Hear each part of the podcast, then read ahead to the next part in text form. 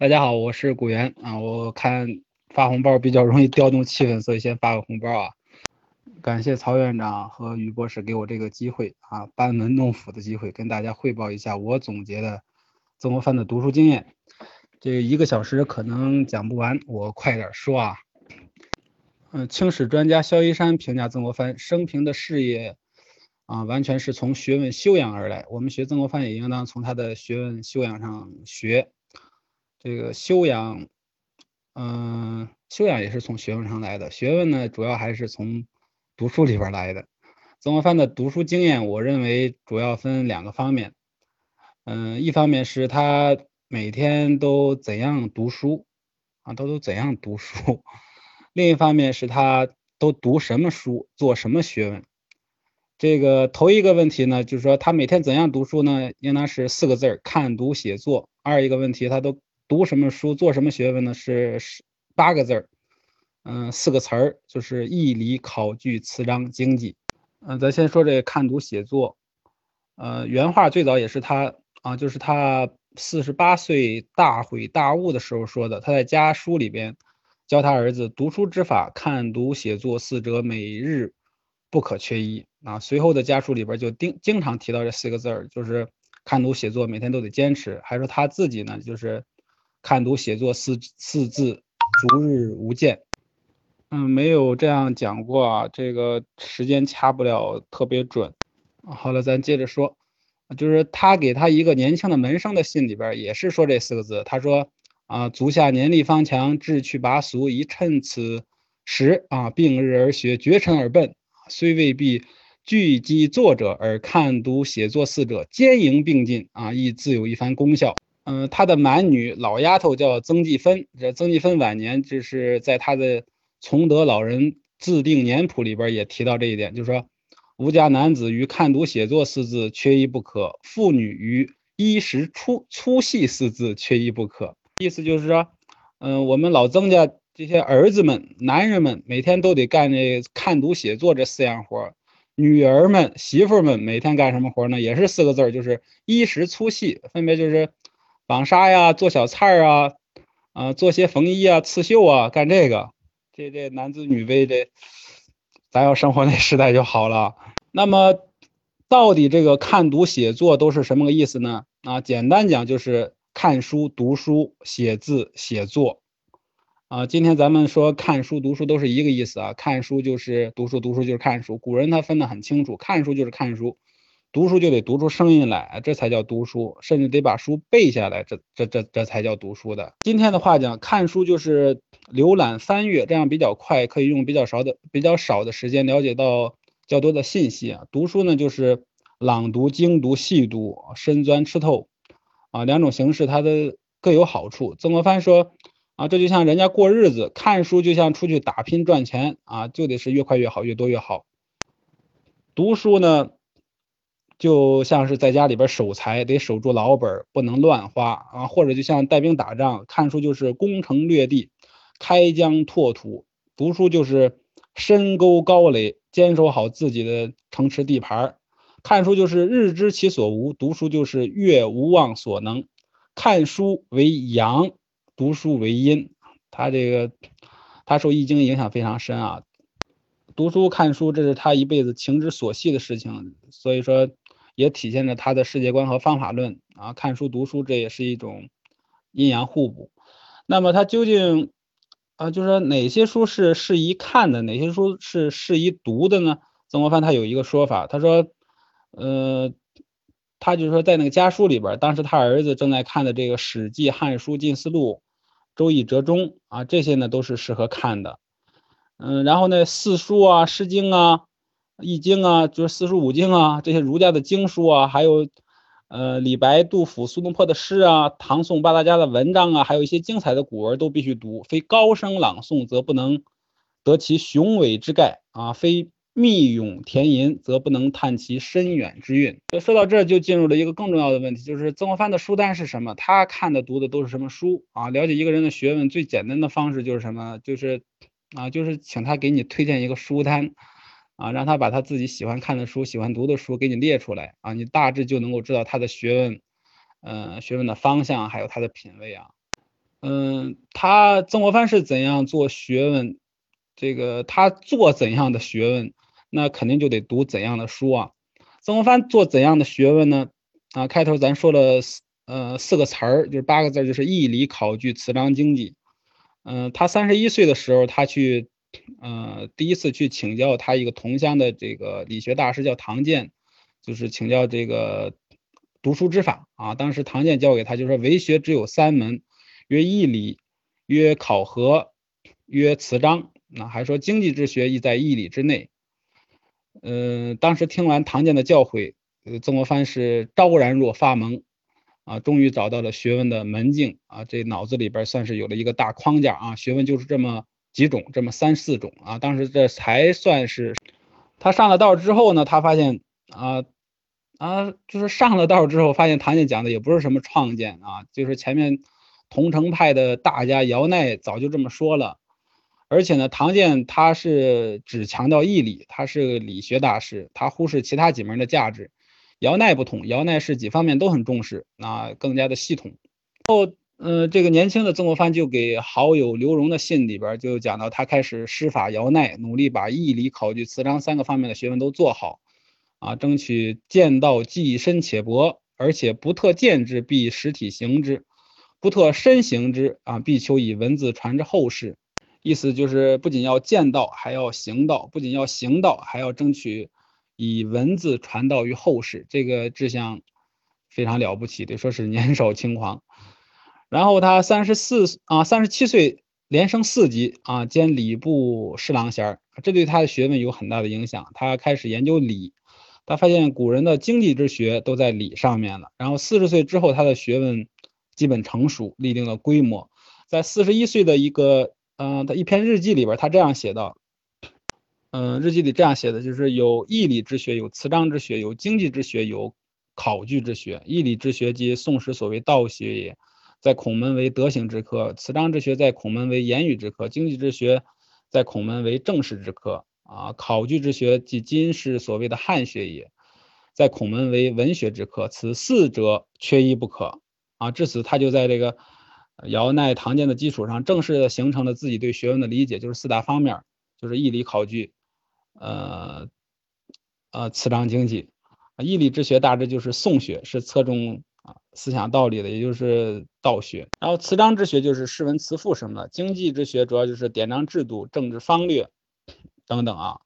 考据之学大致就是汉学，它侧重的是文字训诂。啊，它还上书到孔子，把这几方面分别对应孔门的德行科、言语科、政史科、文学科什么的啊，以往这个给给孔子的学生们分类就分这四个科目嘛。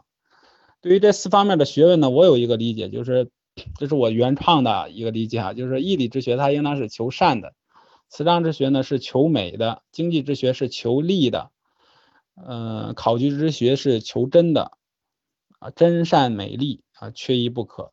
啊，所以曾国藩他都要学，而且要既深且博，兼容并蓄。兼容并蓄里说是曾国藩思想的一大特色。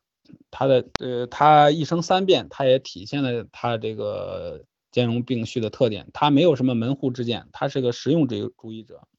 啊，不管儒家的、道家的，还是法家的，或者其他诸子百家的，甚至佛教的思想，他只要他觉得有用，他就拿过来吸收过来。这四方面的学术，他嗯，应当说。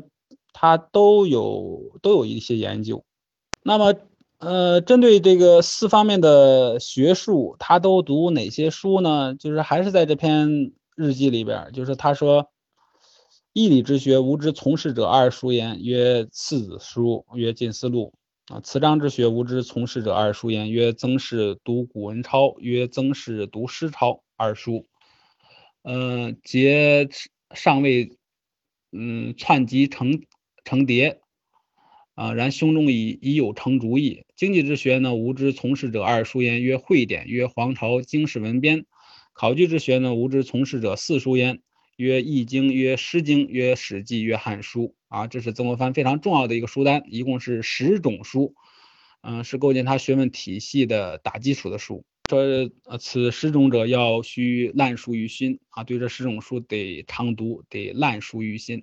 如鸡孵卵不稍歇而食冷，就像老母鸡孵小鸡儿一样，得天天孵，那个鸡蛋才能孵出小鸡儿来。嗯，如蛾成蝶啊，不见一耳思迁，就像飞蛾要筑起自己的巢巢穴啊，得全力以赴，天天干啊，不能有别的想法。他说这样才是有本之学啊，有本之学这个说法很重要。嗯，咱们接下来先看一下，说他的这十本书到底，咱再捋一遍啊，到底是怎样的书？他说的这四子书，就是义理方面看四子书和近思路。四子书就是四书，学庸论孟。这儒家的经典是先秦儒家四大宗师：孔子、曾子、子思、孟子的思想。近思路就是，嗯，朱熹和吕祖谦编的那个北宋儒家的四大宗师。周章二程他们的思想，嗯，四书作为元明清三代科举考试的基础教材，它的意义是不言自明的，它就是中国人的圣经啊。近思路的意义，这这这这可以，咱就可以举一点，就是说国学大师这个钱穆，他给大众推荐几本国学必读书，其中就有近思路，另外的就是四书啊、老庄啊、六祖坛经啊。然后就是还有这个王阳明的《传习录》啊，这几种书放在曾国藩的框架里边，其实都是义理书，都是讲思想、讲哲理的。然后词章之学，就是诗词文章方面的说，他，嗯，是他自己选编的两种书，一个是文抄，一个是诗抄啊，都是他认为最重要的古代诗文作品啊，他给选编在一块儿，方便他自己学习。啊，当时他还没有编辑好，没有誊抄出来。不过选那选哪些作品，他已经胸中有数了。而且就在这一年里边，他把诗抄给搞定了，就是十八家诗抄啊，一共抄了十八位大诗人的诗作，一共是六千多首。这十八位诗人分别是曹植、阮籍、陶渊明、谢灵运、鲍照、谢朓、王维、孟浩然、李白、杜甫、韩愈、白居易、李商隐、杜牧、苏轼、黄庭坚、元好问啊，还有陆游。啊，文超呢，按照他的想法，也应当是在一两年里边完成。可是呢，啊，时事不由人，他转过年来就开始了这个戎马生涯，他就没时间弄了。直到六十岁的时候，手下的幕僚们帮着才搞定，就是编辑完成了那个《经史百家杂抄》，也被称为《曾氏古文观止》啊。这这本书对后世的影响非常大啊，被青年毛泽东盛赞为“运群局啊，运群集而报万有”。上自龙骨，下启清代，尽论四部精要啊，道与文二者兼之啊。这里面涉及的作者就太多了，咱就不细说了。总之，曾国藩认为诗词文章方面的学问，他选编的这两两种书《十八家诗抄》和《经史百家杂杂抄》就全包括了啊。再说考据方面，他主要研究四种书，就是《易经》《诗经》《史记》《汉书》啊。为什么他把读这四种书作为考据的学问呢？我们可以看一下他四十六岁的家书里边有一段教儿子读《汉书》的话，他说：“看《汉书》啊，有两种难处，必先通于小学训诂之书，而后能识其假借其字啊；必先习于古文词章之学，而后能读其奇篇奥句。嗯，而与小学古文两者皆未曾入门，则《汉书》中不能识之字，不能解之句多矣啊。欲通小学，须略看段氏说文。”经籍窜孤二书，王怀祖先生有读书杂志，终于《汉书》之训诂极为精博，为汉魏晋以来是《汉书》者所不能及。从这段话里边也可以看出，就是他把《汉书》等等的几本书列入考据方面，主要就是因为要读通这些书，你必须得在小学训诂方面下很大的功夫啊，这就是所谓的考据之学的重点。这还是操作不大熟练，那读了一大段又没发出来。就是刚才从刚才这段话里边啊，就说说什么，就说读汉书啊，嗯，还还要有古文词章方面的功夫，就是所以说他读汉书是一个一举多得的，既学了书中的历史道理，又能够提高这个考据，就是文字考据、文字训诂方面的水平，还有就是就是词章方面的水平。我最近也正在读汉书，正是看这个，嗯，司马相如这一块司马相如就占了两卷。都是他的长篇大赋，所以说《汉书》确实是对词章方面非常重视。这还是操作不大熟练，那读了一大段又没发出来。就是刚才从刚才这段话里边呃，就说说什么，就说读《汉书》啊，呃，还还要有古文词章方面的功夫，就是所以说他读汉书是一个一举多得的，既学了书中的历史道理，又能够提高这个考据，就是文字考据、文字训诂方面的水平，还有就是就是词章方面的水平。我最近也正在读汉书，正是看这个，呃，司马相如这一块儿，司马相如就占了两卷，都是他的长篇大赋。所以说，《汉书》确实是对词章方面非常重视啊。最后再说经济方面的两种书，都是涉及具体工作实务的书。会典就是国家典章制度的会要，作为一个二品的官员啊，他肯定得清楚国家在各方面的制度啊，这个书必须得看得学。嗯，有一次他给这个左宗棠的信里边就提到一个官员排序的问题啊，他说会典上记载，京官跟地方官在一起，三品以上的京官就得排在二品的总督、巡抚前面。这个《皇朝经史文编》是曾国藩的亲家，就是做过云贵总督的贺长龄编辑的一本啊一部论文集，都是清代以来关于治国平天下方方面面的事物的重要的文章。实际的编撰者其实就是啊近代著名的思想家魏源，他是何长龄的幕僚，是以长治以制夷啊，就是魏源嗯编辑这个书的时候提出来的嘛，可能是。这就是曾国藩四十一岁的这个书单啊，咱简单讲到这，就是对应着。义理考据词章经济，他主攻十种书，就是四书、近思录、十八家诗抄、经史百家杂抄、易经、诗经、史记、汉书、会典、皇朝经史文编。然后他四十九岁的时候，对应着义理考据词章经济，他做过一次读书方面的全面的总结。他选出了最值得施法的三十多位古代圣哲，让儿子分别画像挂在家书里边，为的就是啊，告诉后辈的儿孙，以后读书就盯着这些圣哲的书读就行了。啊，他自己还写了一个圣哲画像记，把他选出的这些人儿，还有他的想法都写在那篇文章里边了。他都选了哪些圣哲呢？分别就是，嗯，文周孔孟、斑马左庄、葛陆范马、周成朱张、韩柳欧曾、李杜苏黄、许正杜马、顾秦姚王。啊，这是一个字代表一个人，总共是三十二个字，代表的是三十四个人。啊，多说俩来，咱慢慢说啊，就是。嗯，文周孔孟就是周文王、周公、孔子、孟子，这都是儒家的圣人。啊，斑马左庄就是班固、司马迁、左丘明、庄子，他这么排序是为了押韵呐，押昂的韵，所以他不按年代的前后排，这都是写文章的祖宗级的人物。然后葛陆范马就是诸葛亮、陆贽、呃范仲淹、司马光，这都是立德立功又立言的人物啊。陆贽这是这是唐朝宰相啊，写奏折独步天下。周成、朱张就是宋朝的周敦颐、程颢、程颐、朱熹、张载，这都是义理之学或者说理学的宗师啊。这里边一个程字是哥俩，程程颐、程颢，程颢、程颐。嗯，韩柳欧曾就是韩愈、柳宗元、欧阳修、曾巩；李杜苏黄就是李白、杜甫、苏东坡、黄庭坚。这八位是诗文词章的高峰。许正杜马就是东汉的徐慎、郑玄，晋朝的杜预，元代的马端林。徐慎是《说文解字》的作者，是小学训诂学的祖师爷。郑玄是经学大师，注释了很多经典。啊，他和徐慎都是汉学，也都是考据之学的代表。杜预著的是《通典》，马端林著的是《文献通考》，这都是经济之学。啊，最后顾秦姚王就是顾炎武、秦惠田、姚鼐和王念孙、王怀祖父子，这又多出一个来，都是清代的大学者。啊，王氏父子是考据方面的，姚鼐是词章方面的，呃，秦惠田的《五礼通考》是曾国藩下过很大功夫的，是经济之学，是是是他一辈子都在盯住的这一个一一套书。顾炎武是清代第一大学者，考据和经济两方面都了不起啊。整个的曾国藩选出来的这些，呃，画了像的这这些圣哲，差不多，嗯，就可以说是整个中国古代文化的精髓啊。啊，立志做中国学问的，我认为就，因为我读书是抱定曾国藩的，我我就打算照着他这路子，我都得读一读。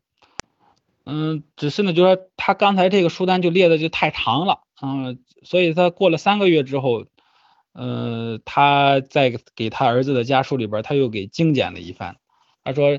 买书不可不多，而看书不可不知所择啊！买书得多买，得多收藏。他们家的藏书楼的藏书规模，曾经得说是全国数得上的。嗯，后来后来文革好像就就就就散失了很多。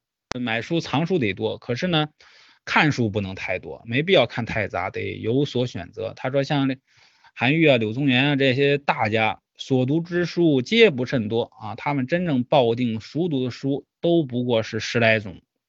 然后他跟儿子现身说法，介绍他自己的经验啊，他是这样说的：余于四书五经之外，最好《史记》《汉书》《庄子》《韩文》四种啊，好之十余年，悉不能熟读经考，又好《通鉴文选》及姚希豹所选《古文词类串》，嗯嗯，余所选十八家诗抄四种啊，共不过十余种。那这十多种，他他自己本来想着就是效仿郭彦武都。啊，认真的做一遍这个笔记和研究，但是说他太忙了，他精力不够，他只能想想而已，所以他就把这个希望放在了他儿子身上。他说，啊，他说，择儿若能成吾之志，将四书五经及于所好之八种一一熟读而深思之，略作札记，以致所得，以助所疑，嗯，则于欢心快慰，夜得甘寝，此外别无所求矣。啊，就是他自己喜欢的书，自己没有精力去深入的研究。啊，就希望儿子把这事儿办了，那样的话就非常高兴，没有遗憾。这这这种心思，我觉得是是是曾国藩非常可爱的一点。呃，在刚才这段话里边，他讲的就是一个比较简单的书单呢，都是真正的曾国藩情之所系的书，而不是说为了构建他那个包含了义理考据、词章经济的学问的体系。嗯，咱再捋一遍，就是分别就是四书五经、史记、汉书、庄子、韩愈的文集，然后资治通鉴、昭明文选、古文词类串和十八家诗抄。再转过年来，五十岁的曾国藩对于该读什么书啊这个问题，他又做了啊平生最后一次总结啊。他在给他这个部下叫李希安的信里边讲：“鄙人常为古今书籍浩如烟海，而本根之书不过数十种。经则十三经是矣，史就是二十四史记通鉴是矣。嗯，子就是十子啊，十子他说是五子之外，管列韩非。”呃，淮南，然后集是就是文选啊，百三名家啊，即晋唐宋以来专辑数十家而已。嗯，自私之外，皆抄袭前人之说为言，编辑众家之经以为书。本根之书，由山之干龙也。呃，编辑者由支龙护沙也。阁下如购书，望多买经史，少买后人编辑之书。嗯，这段话可以说就是对整个中国古代典籍的一个总结，它也是按照古籍一般的分类方法，就是经史子集这样来讲的。嗯，我我我把它这段话整理一下，就说，呃，他们之前有通信，他说鄙人曾经说过，嗯，古今所有的书籍浩如烟海，太多了数都数不清，何止千万？可是真正的本根之书，最重要的书，最值得书，最值得读的书，也就是几十种而已。啊，经部的都都都得读，那经儒家十三经都得读。史部的呢，就是《史记》《汉书》等等这二十四史，再加上一《资治通鉴》。然后子部的，就是真正有价值的，就是十子。十子就是五子加上，呃，《管子》《列子》《韩非子》《淮南子》啊，还有那个《何冠子》啊。五子是谁呢？就是五子就是《三字经》里边说的，五子者有荀扬、文中子及老庄啊。荀子杨雄，文中子王通，还有老子庄子。集部的有价值的，就是，他说只有呃南朝萧统主编的《昭明文选》，还有明代的张溥主编的《汉魏六朝百三名家集》，还有唐宋八家八大家之类的，就是总共那么几十部诗文集，总共加起来也不超过一百种书。他认为就是这些才是本根之书，才是真正有原创价值的书。别的书都是对这些书的注解，或者说从这抄一段，从那抄一段拼凑起来的书，或者就是选集之类的。然后用风水上面的这个说法，本根之书就是干农是主干，其他的书就是支农或者护沙，就是枝叶。啊，他说这话也也说明他对风水是有一些研究啊。总共加起来也不超过一百种书。他认为就是。这些才是本根之书，才是真正有原创价值的书。别的书都是对这些书的注解，或者说从这抄一段，从那抄一段拼凑起来的书，或者就是选集之类的。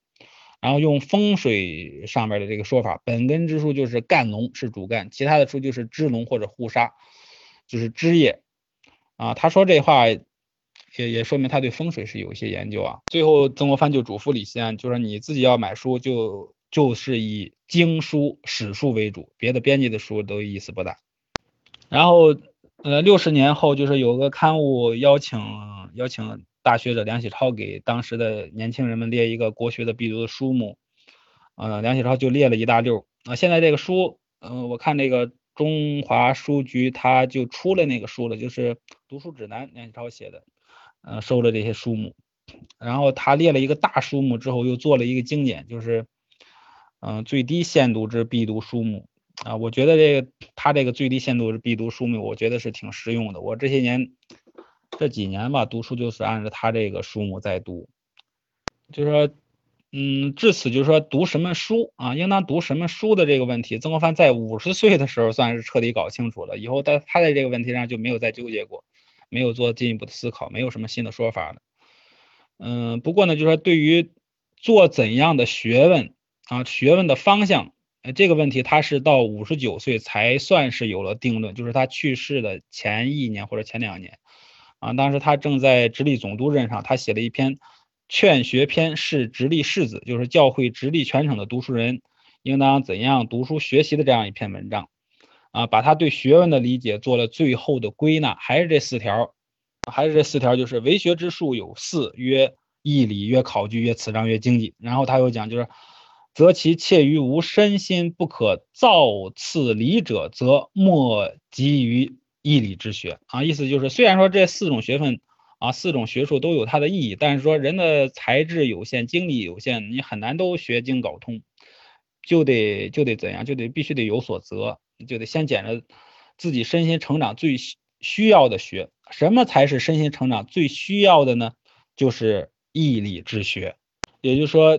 啊，最重要的还是儒家的四书五经，还是程朱理学啊。他还称赞称赞这个程朱诸子啊，就是推阐反复而不厌者，大抵不外立志以知机，居静以养德，穷理以致知，克己以力行，成物以致用啊。意思就是程朱理学反复讲的，反反复复讲的，就是不外乎就是立志、居静、求知、修身。力行成就事业啊，就讲的这些东西，它是始于修身，终于济世的，这才是真正有用的学问啊。可见他最终他还是回到了那当年他老师的那个认识，就是说经济之学亦在义理之中，义理是最重要的。呃，接下来咱再嗯比较细的再讲一下，刚才讲的是一个框架，就是他读书做学问的这样一个框架，读哪些书，他方向是怎怎样的，是这个比较粗的方框架。啊，接下来咱细讲一下，就是他最喜欢的那几本书都是什么书，他又怎么读的？咱还是按照这个经史子集这样来分。先说这个经部的，嗯，在这个四书五经里边，就是《诗书礼仪春秋学论论梦》里边，曾国藩最喜欢读的是哪一本书呢？啊，他最喜欢读的，他最喜欢读的是《孟子》啊，他一辈子对孟子是情有独钟的。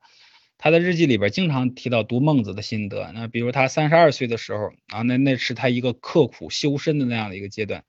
有一天的这个日记里边，他就写着：早起高诵养气章，似有所会，愿终身思书孟子。虽造次颠沛，皆有孟夫子在前，须臾不离，或到死之日，可以养息万一。嗯，养气章就是孟子讲那个无赡养无浩然之气的那一章。呃，他的另一句名言就是自反而缩，虽千万人无往矣，也是这一章里边说的。还有那拔苗拔苗助长的那个典故，也是这一章的。啊，孟子他说那个寓言，其实他是讲什么道理呢？他其实是讲的是就是一个修心的道理，就是说啊，对于自己心智的成长要勿忘勿助啊，既不能忘的这事儿，也不能过于在意，急于求成，拔苗助长。啊，前面咱讲过，就是，嗯，就曾国藩四四十八岁大悔大悟的那个时期里边，他还写过，呃，一副对联儿啊，上联就是不怨不忧，但反身争个一臂劲，下联就是勿忘勿助，看平地长得万丈高。这这这副对联得说是大有深意啊，不怨不忧和勿忘勿助，这得说是儒家修心的两大法门。曾国藩主持刊刻的第一本书也是孟子的，是朱熹写的《孟子要略》啊。这本书本来是到了清代已经失传了，没有传世啊。曾国藩的好友就是刘传莹，他意外的得到了这本书。刘刘传莹是英年早逝，临死的时候就把这本书稿托付给当时做翰林的曾国藩三十六岁那时候，曾国藩曾国藩把书稿从头到尾认真的校订了一遍，然后自己出钱啊印刷出版，然后这本书才得以流传至今。呃，孔子讲这个温故而知新，可以为师矣。这这话，曾国藩确实是严格的按照执行的，他是严格按照孔子教的这这样在做。他的日记里边经常写的就是，今天问什么书，明天问什么书，今天问左传，明天问汉书，后天问孟子。这个其中就是问孟子的次数是最多的啊，就是他临去世前的几个月，他每天晚上还都在教他的儿子女婿啊，反正教一帮子弟们在读什么，就是读孟子。嗯，真正是做到了。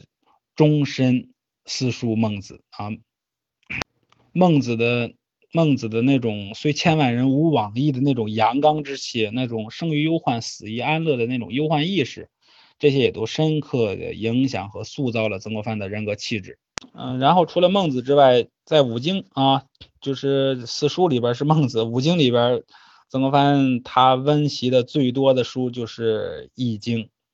啊，他日记里边曾经详细的记述了他三十一岁的时候在琉璃厂买的一本，呃，李光地的《周易折中》，然后就说接下来这一年的时间，他每天都在看这本书啊，这这每天都还都写日记，这就是有什么心得，有哪里不明白，怎样跟朋友切磋，嗯，实实在在是下了很大的功夫，而且就是在随后的岁月里边，他至少读《易经》要就是细读《易经》要读过三四遍，就是我说的是读《易经》，不是看啊，不是浏览，不一般的浏览。嗯，而且他也会用，就是说周易的占占卦的方式啊来占卦，他也能解卦。就是遇到什么事儿感到非常焦虑迷茫的时候，他就会亲自的占一卦。这日记里边也提到很多。嗯，我就我举个例子，举个例子说，咸丰十年正月二十二日的这个日记里边，他写：闻叔父病重，连占四卦，皆不甚吉。然后二月初五就接到家书，说他叔父已经是在正月十九去世了。嗯，另外就是打仗打的比较艰难的时候，他也都自己占卜占一卦，看看这个战事的吉凶情况。再有呢，就是易经对他主要的影响还是在这个世界观、人生人生观、方法论这方面。世界观方面，呃，他凡事都是一分为二，都讲阴阳啊，都有阴阳消长转化等等的。就这些都对他的观念有影响啊！易经强调的最重要的方法论啊，就是那个三易：变易、简易、不易。这这这是曾国藩严格奉行的。变易啊，曾国藩一生三变；简易，曾国藩说天下之理为易简乃可行，欲中之道，教下之法，易则易之，简则易从。啊，不易就是什么？不易就是有恒啊！曾国藩这有恒，这是他的成功三品质嘛，有志、有识、有恒。另外，从人生的层面，嗯，《易经》对曾国藩的影响也非常大。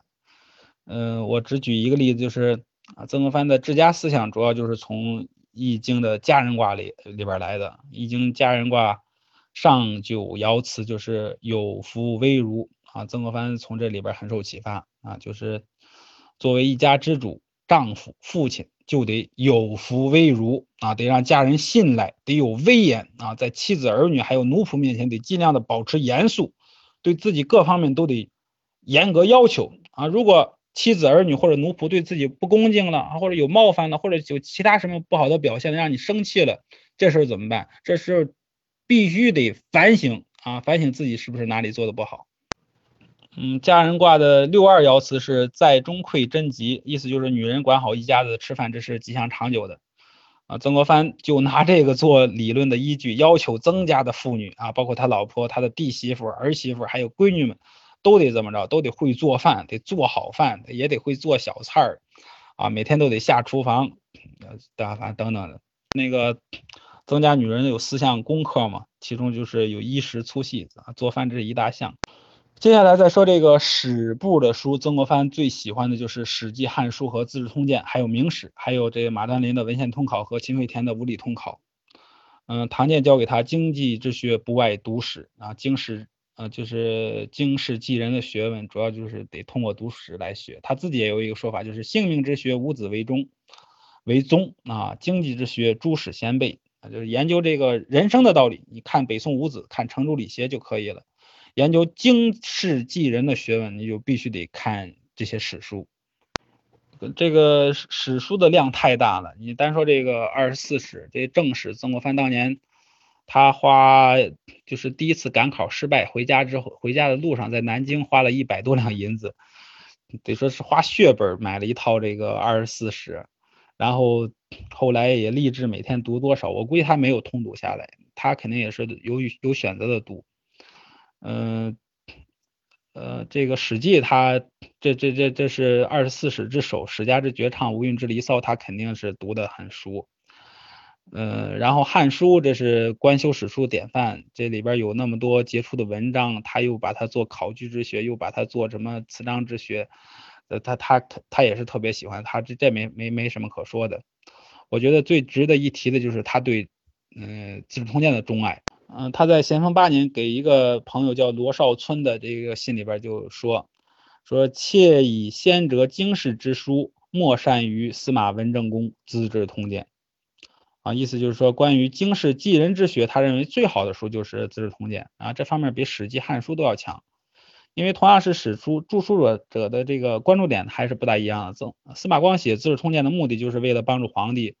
来治理天下的，而且他本身自己是做宰相的，所以说他在选择史料的时候，他就有很强的目的性，啊，都是本着这个经世济人，本着治国有用的。而且呢，就像曾国藩自己说的，就说《资治通鉴》好叙兵事，所以得失之由脉络分明啊，他特别注重对历史上很多战争战役的分析啊，这个战争是胜在哪，败在哪，讲的他很清楚。嗯，又好详明。啊，又好降民工巨卿，所以兴家败家之故，故士大夫肃然之戒。就是，他对历史上这些民工巨卿，很多大人物怎么是兴兴起来的，怎么败的，怎么死的啊，这也讲的是特别细。他能够让士大夫们能有所借鉴，有所警戒。啊，这这这两方面都是曾国藩特别看重的，因为他既是带兵打仗，又又是这个士大夫，他持盈保泰，这两方面他都能够得到很多启发。所以呢，他称赞《资治通鉴》十六经以外不堪之典也，就是说《资治通鉴》是可以和儒家的六经相提并论的，这这个评价就可可以说是高的无以复加了。他还嘱咐这个叫罗绍村的这个朋友，就说一定要把通鉴下功夫读熟了，以后你出来再带啊带兵啊，再做官呢，都能有所持循，嗯，就是你凡事都能有个参照，就不会搞砸了。啊，我再举一个例子，就是就是曾国藩对这个《资治通鉴》的这种情有独钟啊。再举一个例子，就是他做京官的最后的两年。啊，写了两年的日记，他给这期间的日记起了个名叫《绵绵木木之事日记》，还是用那种专门印刷的日记本啊。然后这个日记上面分九个栏目，就是九方面的活动，分别就是读书、静坐、呃、主文、坐字、办公、刻字、对客、回信。在刻字这一栏里边都写的什么？都是写的他十二三岁的那个儿子啊，曾纪泽每天给他讲《资治通鉴》的情况，就是。就是儿子给他讲《资治通鉴》，这这怎么这这其实是一个很好的这教子的经验。就是他儿子白天在老师的指导下读那么几页《资治通鉴》，然后晚上他得检查你这孩子读的效果怎么样，是不是记住了，他就让儿子把白天读的这个内容啊再给他讲一遍。我觉得这是一个非常好的教孩子读书的经验。嗯，另外他去世的前一年，他读的书主要也是《资治通鉴》。每天看一卷啊，一共三百来卷啊，不仅看啊，还做笔记，这就也得算是读读《资治通鉴》啊。另外，他也读这个毕沅的《续资治通鉴》。再有就是他非常重视明史啊，因为这明朝它跟清嗯清朝年代最近，它整体上可以做一些参照对比。再有就是那两个通考，马端林的文献通考和秦惠田的物理通考，这都是。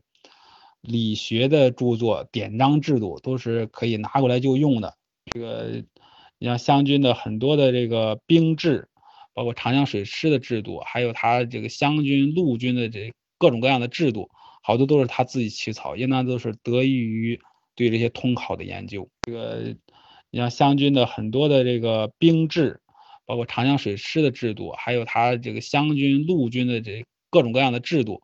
好多都是他自己起草，应当都是得益于对这些通考的研究。嗯，接下来说这个子部的书，他最喜欢的子部的书是《庄子》，这是道家的代表作。他一生三变，最后是落在老庄道家啊。这个思想的底子得说是庄子给他打下的。另外呢，庄子在文学方面的成就是非常突出的，文风自死汪洋，这也是他特别喜欢的风格。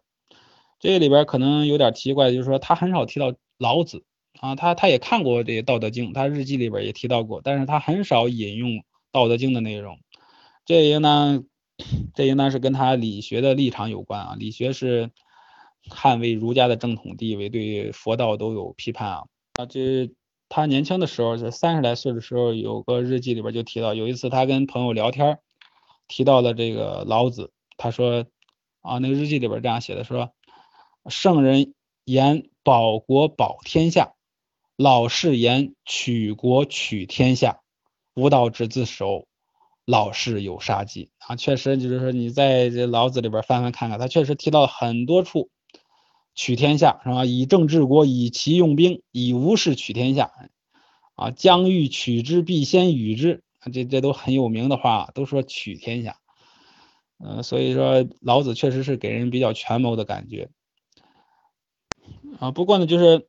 嗯，晚年的曾国藩他就没有这种门户之见了，他兼容并包啊，诸子百家他他都读啊，包括孙子他带兵统帅，他也认真的读过孙孙子兵法啊。然后吉部的呢，他最喜欢的是韩愈的文章，韩愈是唐宋八大家之首，他的文章是整个科举时代这写八股文写写什么的范文啊。诗人方面，他最喜欢的可能就是苏东坡和白居易。他喜欢这两个人的闲适淡泊。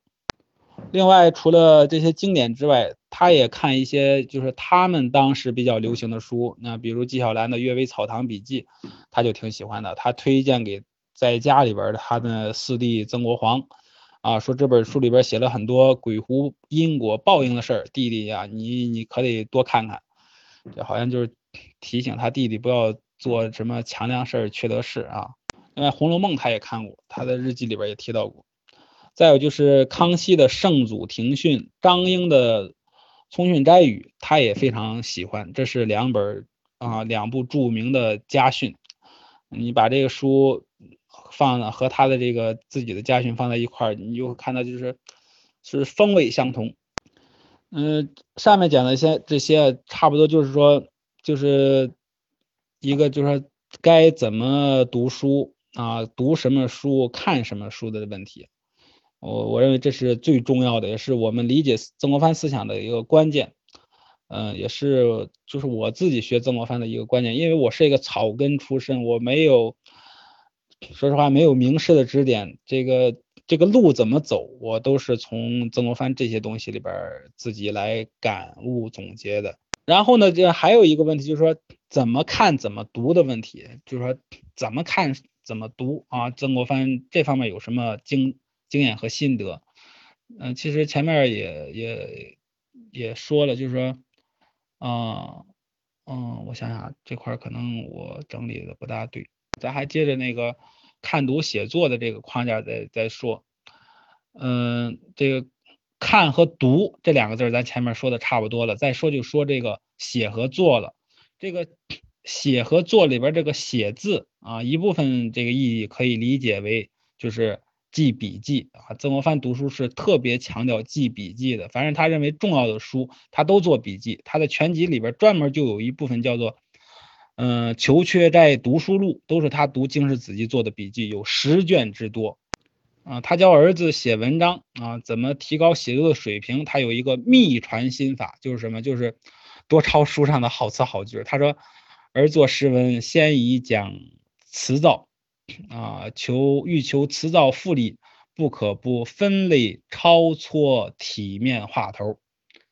嗯，诗文就是指的是八股文，啊，科举考试里边写的这个应试作文，它必须得讲究这个词藻华丽，得让这个阅卷老师一看，哎，就眼前一亮，这这文章写的都是特别文雅的词儿，有词儿能拽啊，这成语格言什么显得有水平。这跟现在写这应试作文其实差不多的意思。怎么样自己的肚里能够有有词儿呢？平时就得多抄些这个体面话头，其实就是好词好句。嗯，他还说，呃，韩愈啊，还有好多的著名的文人都有一个专门的小本子，就是做笔记的，就是专门来抄这些好词好句的。他说，呃，大学者阮元，呃，主持考试，这这也是清代的名臣呢，也是整理什么十三经的，这这是大学者。他有一次主持考试，就是说，呃。只要说查出了哪个考生带着小抄进场的，他不是说立马就把这人开出去，而是什么呢？把那小抄拿过来，他仔细看看，看看这小抄确实就是这考生亲手抄的，而且呢抄的很有条理，那么没问题，你继续考，不影响考试成绩，因为他知道就是说文人不可无手抄夹带小本。曾国藩还有一个很有名的读书经验，就是说，呃，好好像是说这。一本书不能读完就不读别的书，好像有有很多人提到读书经验的时候会说这是曾国藩的一个经验，其实这是他一个阶段性的认识，是他青年时期的一个认识。他中年以后读书，他并不拘泥于此，于此他是想起读什么来就读什么，读的也是也是比较随意的。曾国藩最重要的读书经验。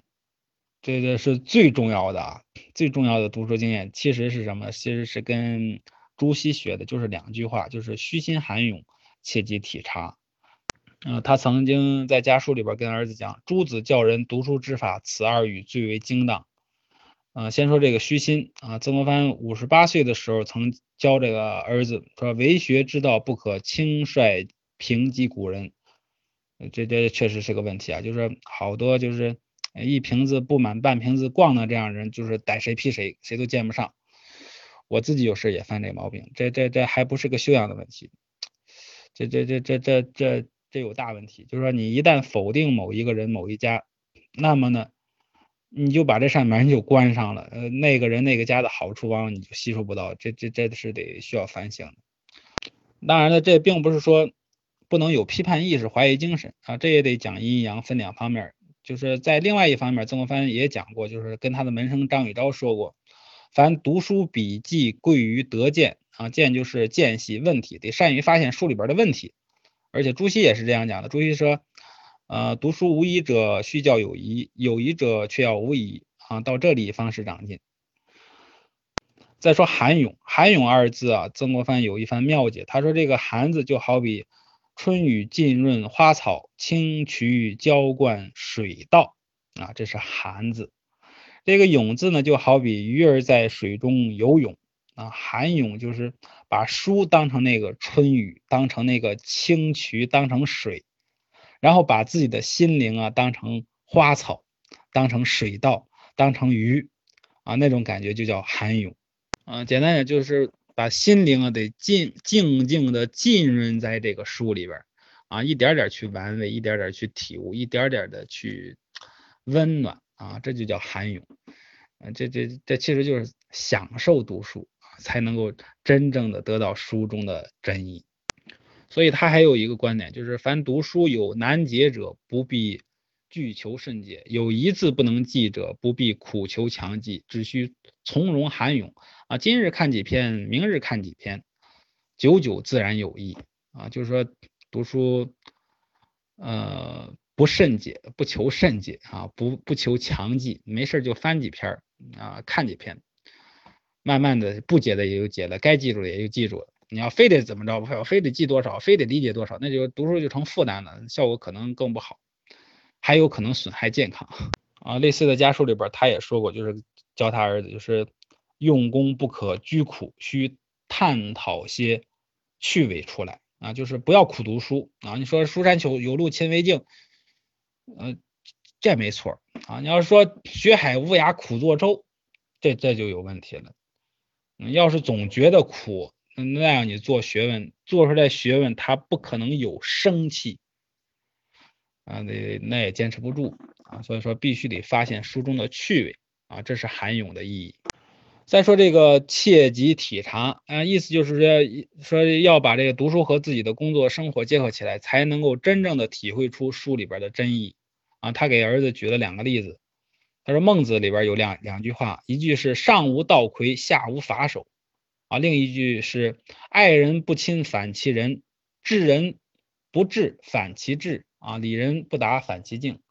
这两句话他早年读的时候，嗯，没有很深的感触，后来出来带兵，阅历日久，慢慢的才明白，哎呦，这这这话说的真真是了不得，真是真理啊。另一方面，这个切集体他也是强调学以致用啊，用曾国藩话，呃，他的话来讲，就是读书必须体贴到身上去啊，必须用书中的道理来指导自己的人生实践啊，不能说读书做人两层皮啊，两不相干。那样就只是个识字的放猪娃了。嗯现在有个说法似乎挺时髦的，就是说啊，就是问啊，为什么我听了那么多道理，却仍然不能过好这一生啊？其实要让我来回答，或者让曾国藩来回答这个问题就很简单，就是说，因为你听了那么多道理，却从来没有按照哪个道理去认真的做过。好了，咱再。再再接着说这个这个写的这个意义，看读写作里边写的意义，它的一部分意义就是可以理解为写呃写笔记啊，这这是我的一个发挥。它的本意其实还是还是什么？还是写书法。嗯，咱们讲古代文人有才华，说谁谁就是说琴棋书画样样精通。其实琴棋书画它这个分量是不一样的。你作为一个文人士大夫来讲，头等重要的是。是书法啊，那其他那那几样它都还是相对次要的。你书法过不了关，科举考试就拿不下啊。你写一首这个呃拿不出手的这样字，卷子交上去就你写文章写再好，那也给你打回来了。而且你你也没好不好意思在文文人圈里边混呢，你你都不好意思给朋友写信啊。嗯，《颜氏家训》里边讲，尺读书书，千里面目啊，千里之外你给谁写一封信过去，那上面书法那就是脸面。啊，曾国藩说的更严重，不善写则如身之无衣，山之无木。你写不了一手好字，就像站在人跟前没穿衣服一样，那那那多尴尬，多难堪呢？就像一座山上一根树也没长，秃山，那那就没意思了。所以说，曾国藩一生最大的爱好是是什么？就是写字儿。他每天日记的开头都是雷打不动的两句话：习字一纸，围棋二局。啊，先临习一张字儿，这是第一大爱好。然后再下两盘围棋，这是第二大爱好。啊，曾国藩他是特别爱思考的人，他在写书法方面，他有大量的思考，大量的心得，也都写在家书日记里边。嗯，这这这这方面内容比较专业，咱就咱就不细说了。反正简单说，曾国藩的书法放在今天，嗯，跟当今的所谓书法大家们，啊，比如中国书协主席啊。这曾国藩落他们几条街，这这这是没有问题的。但是说跟他同时代的大家比，啊，比如跟他的好朋友何子珍，就是何绍基，跟他比，这这还或者说翁翁同龢，应当比这些人还要逊色几分。啊，他年轻的时候就跟这个何绍基交往，当时何绍基他就是已经以书法闻名了，他心里边，曾国藩的心里边有几分不服，暗地里就是苦练要胜过何绍基。可是到了晚年呢，他还是自叹不如啊，当然。就是论官职名望，这个何绍基不能望其项背啊。就是说，呃，所以就是，嗯，有一次何绍基还请曾国藩给他提几个字儿，而曾国藩就没给写，就推脱说，哎呀，这老兄我眼睛不好，我写不了。结果就是这都是他那个书，这个全集那个书信集里边有的。然后过了几天，就是另一封信里边就是，咱看内容就是另一个是个门生请他提字，他就欣欣然的给人写了。这个这可见就是说，他到晚年还是有自知之明的，就是比人家何绍基还是差很多。嗯，不过呢，曾国藩他毕生学书法，他指指点我们还是没有问题的。这个我我选出的他的这方面的四句话是四条重要的经验。第一句就第一句是“习字已有恒”啊，这是他六十一岁时的家书里边说的。这个写字儿没有。什么捷径可走，就得是天天练。第二句是他四十八岁的家书里边写的，那是对他自己练书法的一个反省。他说自己少时作字不能临摹一家之体，遂至屡变而无所成，迟钝而不适于用。嗯，曾国藩一生三变里边，头一遍就是书法有三变，先学柳公权，再学黄山谷，又学李北海、刘石安啊，实际上。他学的还要多啊，学的还是特别杂的，所以说他没有出来感觉，没有成为超一流的书家，这是他的一个教训啊。反过来就是说，从他的这个教训里边，我们能够得出的一个经验就是，写字还是必须得怎样的，就是得抱定一家，把一家临摹好吃透了，这样是比较容易出成绩的。啊，第三句就是他五十岁的家书里边写的：无论古今何等书家，其落笔结体，以珠圆玉润四字为主。那好字得是珠圆玉润的，这个懂书法的人应当能够慢慢的去体会，好字得是珠圆玉润的。嗯，最后就是他五十六岁的时候家书里边写的，就是凡大家名家之作，必有一种面貌，一种神态，与他人迥不相同。这大致就这么四句，我我感觉懂的就就可以好好去体会一下。因为我自己也练了二十多年的书法，我觉得反正这这这四句话对我是挺有启发的。最后咱说这看读写作的作，作就是写作，作诗作文。嗯，曾国藩起家靠的就是诗文好啊，科举上不断的斩获，一路考举人、考进士、考进翰林院，都是靠的诗文写得好。不过呢，等他进了翰林院之后，跻身到一个顶尖的高手的圈子，还是感觉。嗯，天外有天，人外有人啊！写好文章的人大有人在。最后咱说这看读写作的作，作就是写作，作诗作文。嗯，曾国藩起家靠的就是诗文好啊，科举上不断的斩获，一路考举人、考进士、考进翰林院，都是靠的诗文写得好。不过呢，等他进了翰林院之后，跻身到一个顶尖的高手的圈子，还是感觉，嗯，天外有天，人外有人啊！写好文章的人大有人在。当时在京城里边，文章写得好最有名的就是梅伯言啊。他这梅伯言比曾国藩年长二十五岁，啊，跟曾国藩也算是朋友。不过呢，啊，曾国藩对在心里边对这个老兄也是，嗯，不大服气，就像那书法上不服何子珍似的啊，不服何绍基似的。啊，不同的就是书法方面，他道老也不如何绍基，文章方面他应当是超越了梅伯言，啊，至少在名气上要远远的高于梅伯言。啊，不过他还是受益于梅伯言，就是说他之所以学姚鼐，就是从从梅伯言那儿学过来的。就是他早年给刘刘荣的信里边写的很清楚，就是闻此间，嗯，有恭维古文师者，就而审之，乃同承姚郎中鼐之序论，其言诚有可取。这个此间有恭维古文师者，就是指的这个梅伯言，他是因为偷学梅伯言才上树啊。上往上就学到了这个，呃，姚奈上了这个道呃，最终最终的就是说，曾国藩他得说是这个姚鼐这一这个桐城派的一个集大成者，后世应当提到梅伯言的很少，所以说最终曾国藩在学术史上的他的一个标签也是作为一个散文大家，桐城派散文大家。也就是说，曾国藩毕生追求义理、考据、词章、经济这四方面的学术啊，虽然说都有成就，但是真正在学术史上有一席之地的，还是这个词章之学，是他的散文。我估计这他未必能想到这一点。那么在写文章方面，曾国藩有哪些经验值得我们学习呢？嗯，我也是总结了啊，梳理出那那那么几句话。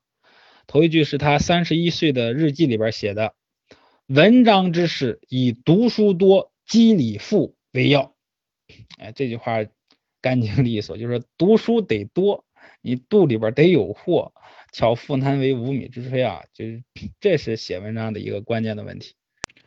啊，第二句是他四十九岁的家书里边写的，作文作诗宜专学一家，乃易长进，就是抱定一家。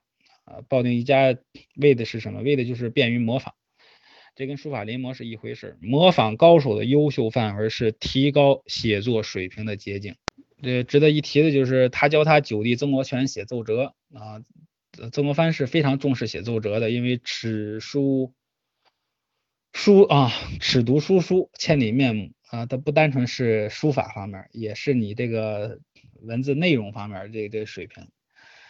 嗯，奏折是直接写给皇帝看的，相当于一次向皇帝当面展示自己的机会啊，这个机会必须得把握好。所以说，当他的九弟曾国荃当上巡抚之后，有资格直接给皇帝写奏折了。曾国藩就手把手的来教他弟弟写奏折。他教他弟弟写奏折，就是把他最欣赏的古代的奏折名篇都找出来，都抄出来，然后自己加上批注，哪句好，哪哪句高明，哪里值得学习，他都给批注好，然后寄给这个弟弟曾国荃。其中有一封有一封信就是这样写的，说此次明元堂论文抄东坡万言书，弟阅之。如尚有不能解者，以写信来问。弟每次问几条，与每次批几条。兄弟论文于三千里外，亦不减对床风雨之乐。嗯，他一开始做这个事儿的时候，就打算把这些嗯选出来这些奏折编成一个集子啊，取名就叫《明元堂论文》。这这这个这个名字也是比较有深意的，是从《诗经》里边选的。咱咱就别说太细了，反正说最终曾国藩批注了十几篇、十七篇的经典奏折，这也收录在他传世的这个文集里边。